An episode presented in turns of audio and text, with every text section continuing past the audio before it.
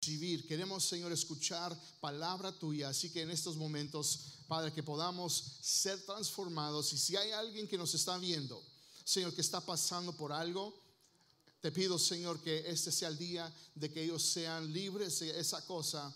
Y Dios, de que tú entres en sus vidas y hagas un cambio en el nombre de Jesús. Amén. Hace como dos meses todo parecía normal. ¿Verdad? Y podíamos ir a nuestro trabajo, ¿verdad? Los que no, no están trabajando en sus casas, pero usted iba al lugar de su trabajo, donde trabajaba. Eh, podíamos ir a un restaurante. ¿Cuántos extrañan ir a un restaurante? Yo sé que yo extraño ir a un restaurante. Y podíamos ir, sentarnos, disfrutar una buena cena, comida, ¿verdad? Y, o en veces eh, podíamos ir, ¿verdad? Dejar a los niños, dejar a los niños a la escuela, pero no, ahorita están en la casa. ¿verdad? Yo sé que algunos de sus, los padres están, están moviendo locos, pero ¿verdad? podíamos dejar a los niños en la escuela, pudiéramos venir a este lugar, a, nuestra iglesia, para adorar a Dios, para venir en ese y estar en ese lugar adorando el nombre del Señor, pero eh, las cosas han cambiado. ¿sí? Hasta que vino o hasta que llegó un nuevo virus, se descubrió este nuevo virus que le llaman COVID-19 y, y este, este, virus comenzó a causar pánico, temor y dolor alrededor del mundo entero. Y mucha gente por causa de este virus este, se ha enfermado, muchos tal vez están peleando por sus vidas. Eh, eh, tal vez muchos, y sabemos que mucha gente ha perdido su vida por causa de este, de este tremendo virus, ¿no? COVID-19. Ah, empresas grandes como empresas pequeñas ah, han cerrado y por resultado mucha gente ha perdido sus trabajos. Mucha gente está viviendo en un estado de pánico, temor y dolor. Pero sabe que tengo buenas noticias. Y aquí usted puede decir amén. Ah, tengo buenas noticias de que hoy es día de Pascua. Come on. Hoy es día de Pascua, hoy es domingo, el viernes, ¿verdad? Reconocemos de que Cristo murió en la cruz del Calvario, murió en esa cruz por nosotros. Pero hoy es domingo y hoy podemos decir, Señor, gracias porque tú vives. Esas son las buenas noticias. Y este día no es como cualquier otro día, aunque el mundo está en un estado de pánico. Eh, eh, el mundo está pasando por una crisis. Y este día nos recuerda, escuche bien, este día nos recuerda que hay esperanza a través de la resurrección de Cristo Jesús. Eso es lo que este día, Nos hace recuerdo de que hay esperanza, hay una esperanza en la resurrección de Cristo Jesús. Y tal vez esta crisis te está causando pánico, temor o, o aún dolor. Y te has preguntado, la pregunta, te has preguntado, ¿dónde está Dios en todo esto? Where is God? ¿Dónde está Dios en todo este caos que está pasando? Bueno, déjame te digo de que Dios no está ausente. Dios no ha estado ausente en esta crisis. Dios ha estado presente, ¿sabe cómo? A través de su iglesia. ¿Cuántos pueden decir amén? Dios ha estado presente a través de su iglesia. Cada vez que la iglesia sirve a la gente, cada vez que la iglesia sirve a su comunidad y sirve a la gente en necesidad, Dios ha estado presente. Cada vez que eh, usted ve una oración o, una predicación o usted ve un servicio online en la internet, Dios está presente. Tal vez que te conectes con otros creyentes eh, tal vez en línea por Zoom o, Skype o por otro medio para apoyo eh, emocional o espiritual. Dios está presente. Dios está presente. Y sabe que esta crisis está causando dolor en tu vida. todo lo que está pasando, yo sé que ah, de una manera u otra está causando temor, incertidumbre y dolor en tu vida. Y si piensas que Dios no entiende lo que estés pasando, si, si tal vez pienses de que Dios no entiende ese dolor que, que, que yo estoy pasando, déjame te digo de que Él entiende. Él entiende. Él entiende ese dolor que estás pasando. Y esa es la idea clave en tus notas. Esa es la idea clave de este mensaje. El pensamiento clave de hoy es esto. Escríbelo. De que Dios conoce tu dolor. Dios conoce tu dolor. ¿Sabes por qué? ¿Sabes por qué Dios conoce tu dolor? Porque dio, él dio, Dios dio a su único hijo para que muriera en una cruz por ti y por mí. Dios sintió dolor al ver a su hijo sufrir y morir en la cruz del Calvario. Él te entiende, Él conoce el dolor, Él conoce tu dolor, porque Él sintió ese dolor al ver a su hijo morir en una cruz. Dios conoce tu dolor. Dios conoce tu dolor si tal vez has perdido un ser querido. Dios conoce tu dolor si, si tal vez has pasado por un divorcio doloroso. Tal vez Dios conoce tu dolor si estás luchando por salir adelante en la vida. Tú sabes que tal vez has estado batallando día tras día, eh, no, se te abren oportunidades y eso trae un dolor extremo. Dios, Dios entiende.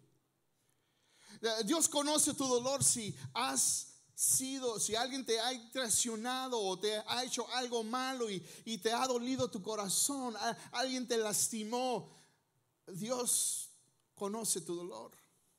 Dios conoce tu dolor si, si estás pasando por esta crisis. Dios conoce tu dolor. Dios conoce tu dolor. ¿Sabes por qué? Porque su único hijo, escuche bien, su único hijo fue traicionado por uno de sus discípulos. Dios conoce tu dolor.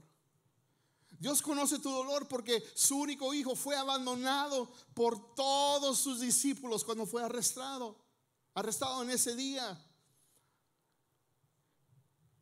Dios conoce tu dolor porque su hijo fue acusado falsamente. Dios conoce tu dolor porque un discípulo que era cercano a Jesús negó que lo conocía. Dios conoce tu dolor. Porque su hijo fue golpeado y maltratado y torturado. Dios conoce tu dolor. Porque su hijo murió en una muerte. Eh, eh, él murió una muerte cruel en una cruz. Dios conoce tu dolor. Una profecía en el Antiguo Testamento cuenta el dolor que Jesús iba a experimentar al morir en la cruz del Calvario eh, esto, esto pasó años y años y años antes de que Jesús naciera. La profecía sobre lo que iba a acontecer y el profeta Isaías, en tus notas está en la escritura, lo cuenta de esta manera. Isaías capítulo 53, versículo 5 al 9 dice así. Dice, pero él, hablando de Jesús, pero Él fue traspasado por nuestras rebeliones y aplastado por nuestros pecados. Escuche bien, fue golpeado para que nosotros, diga conmigo, nosotros, nosotros estuviéramos en paz. Fue azotado para que pudiéramos ser sanados. Versículo 6 dice, todos nosotros nos hemos extraviado como ovejas. Hemos dejado los caminos de Dios para seguir los nuestros. Sin embargo, el Señor puso sobre él los pecados de todos nosotros. Fue oprimido y tratado con crueldad. Sin embargo, no dijo ni una sola palabra. Como cordero fue llevado al matadero y como oveja en silencio ante sus trasquiladores, no abrió su boca. Versículo 8 dice, al ser condenado injustamente, se lo llevaron. A nadie le importó que muriera sin descendientes, ni que le quitaran la vida a mitad de camino, pero lo hirieron de muerte por la rebelión de mi pueblo.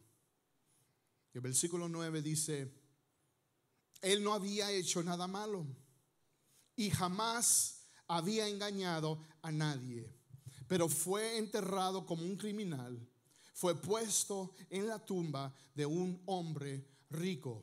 Ahora, eh, quiero que usted entienda que esto fue algo que fue proclamado años y años y años antes de que Jesús naciera. Fue una profecía que, eh, que ah, estaba contando las cosas que iban a suceder, que le iban a suceder a Jesús. Y estas cosas se realizaron, fue completa el día de que Jesús murió y resucitó. Dios conoce tu dolor porque su Hijo experimentó dolor.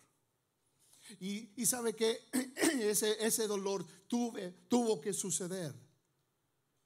Tuvo que suceder en Romanos capítulo 4, versículo 25, dice así. Dice, Él fue entregado a la muerte por causa de nuestros pecados y resucitó, escuche bien, para hacernos justos a los ojos de Dios. Jesús tuvo que pasar por este dolor. Era, era algo que tenía que pasarle a Él. ¿Para qué? ¿Por qué? Para hacernos justos, rectos ante los ojos de Dios, para que usted y yo pudiéramos estar bien delante de Él. Increíble, ¿no? Increíble de que esto le pasara a Jesús, pero tuvo que suceder. Y nuestros pecados fueron, nuestros pecados fueron la razón por qué Jesús murió en la cruz. Pero tuvo que suceder para hacernos ver rectos y justos ante los ojos de Dios.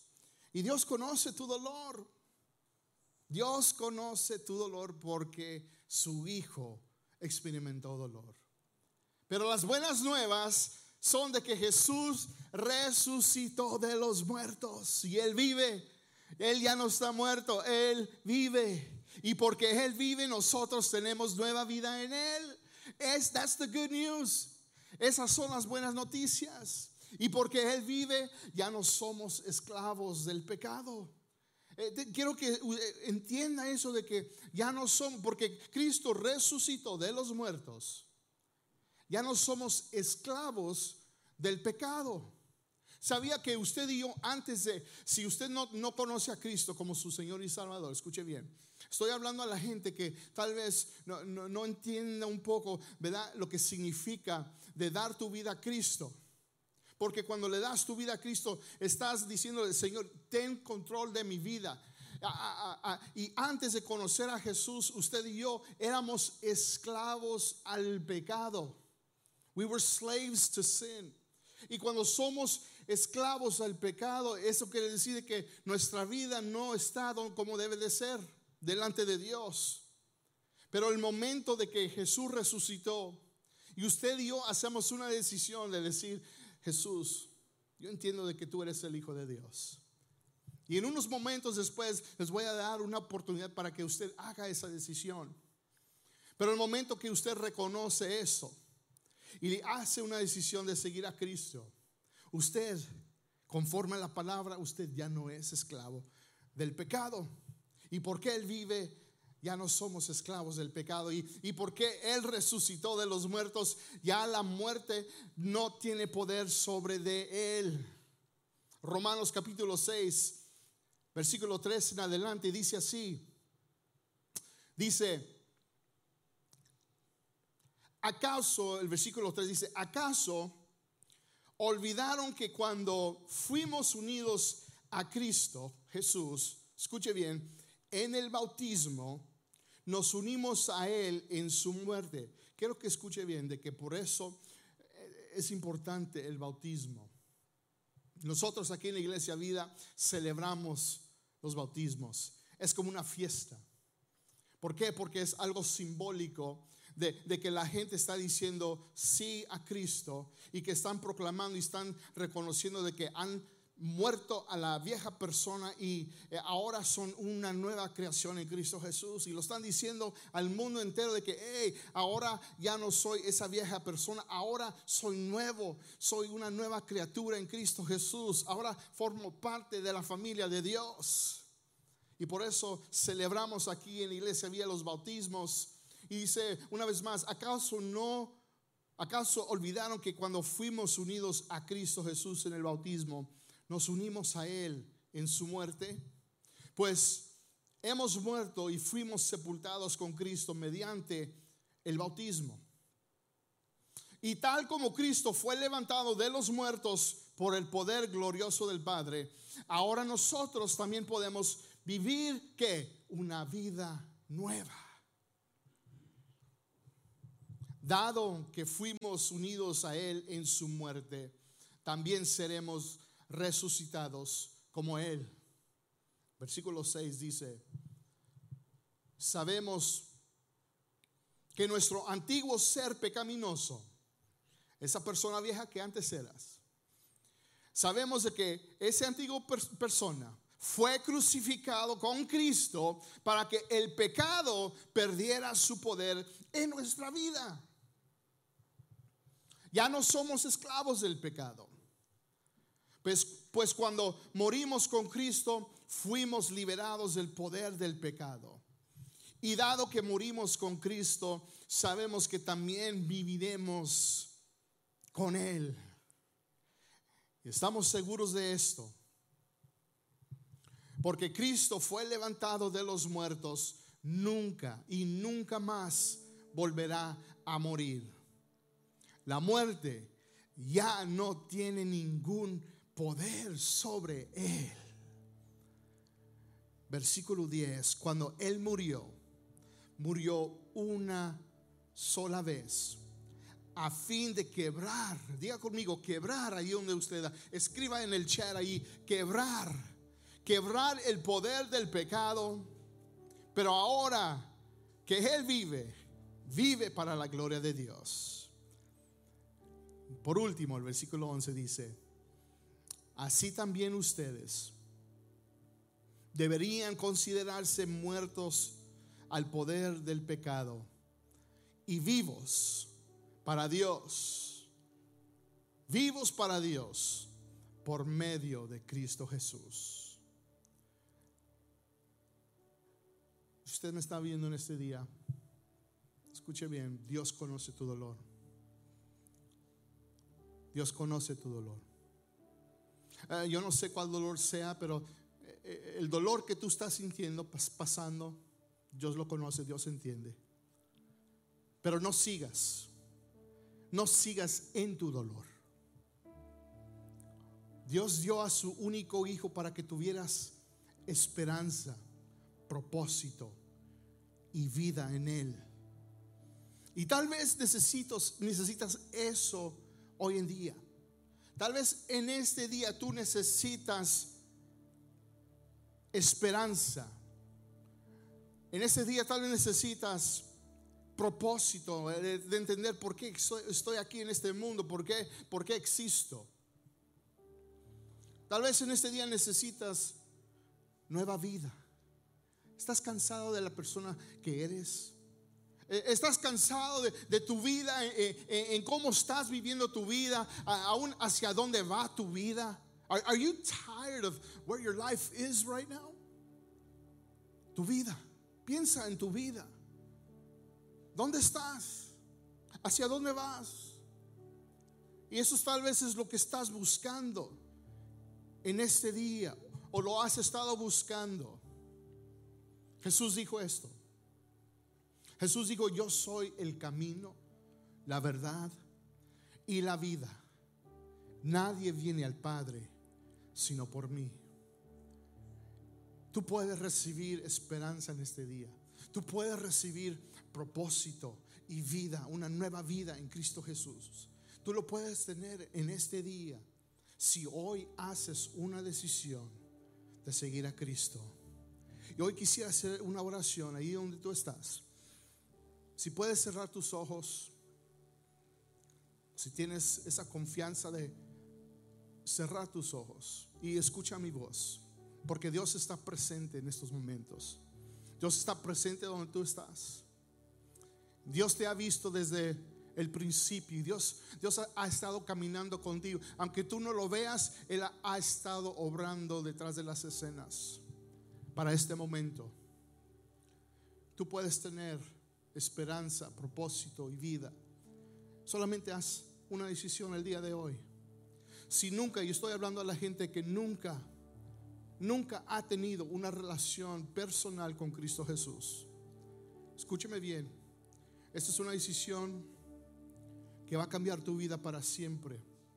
Donde vas a tener más gozo, vas a tener vida, vas a tener propósito, vas a tener esperanza, pero más que nada, más importante, vas a tener vida eterna.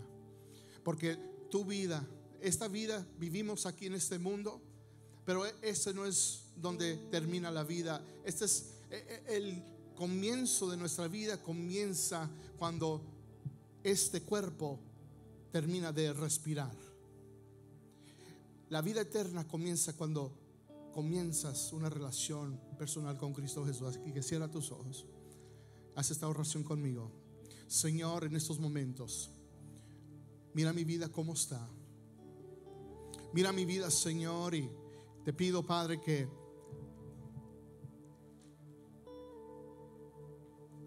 la manera en cómo he estado caminando y no he estado feliz de mi pasado, aún de mi presente, pero yo entiendo que tú conoces mi dolor, tú conoces mi circunstancia, tú conoces mi futuro.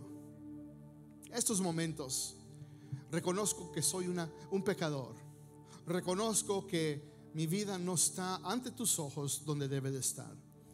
Reconozco que en estos momentos necesito, necesito alguien que me rescate y esa persona se llama Cristo Jesús. Así que yo hago una decisión, yo escojo, yo elijo seguir a Cristo. Yo en estos momentos elijo de que hacer que, Cristo sea mi Salvador. Y yo proclamo en mi corazón, yo lo digo, que Señor, tú eres el Hijo de Dios y te invito a mi vida, cámbiame en el nombre de Jesús. Amén y amén. Ahora hago una oración para la persona que tal vez en un tiempo estuviste caminando fuerte con el Señor y pasó algo, te retiraste o te enfriaste o estás desconectado de Dios. Este es el día que tú puedas reconectarte con Él. Este es el día donde tú puedas una vez más reconciliarte y tener una nueva relación con Cristo. Nunca es tarde, no esperes para el día de mañana. Today is the day, hoy es el día. Así que cierra tus ojos donde tú estás. Señor, en estos momentos pon en tus manos a aquella persona que en un tiempo caminó fuerte contigo, lado a lado. Pero tú conoces las circunstancias. Pero en estos momentos, Señor, hacemos esta oración confiando, Señor, teniendo esta seguridad de que, Padre, los que nos están viendo y, están haciendo esta decisión, que van a hacer una decisión por una vez más reconciliarse, de, de decir una vez más, sí Jesús, sí Señor, te necesito.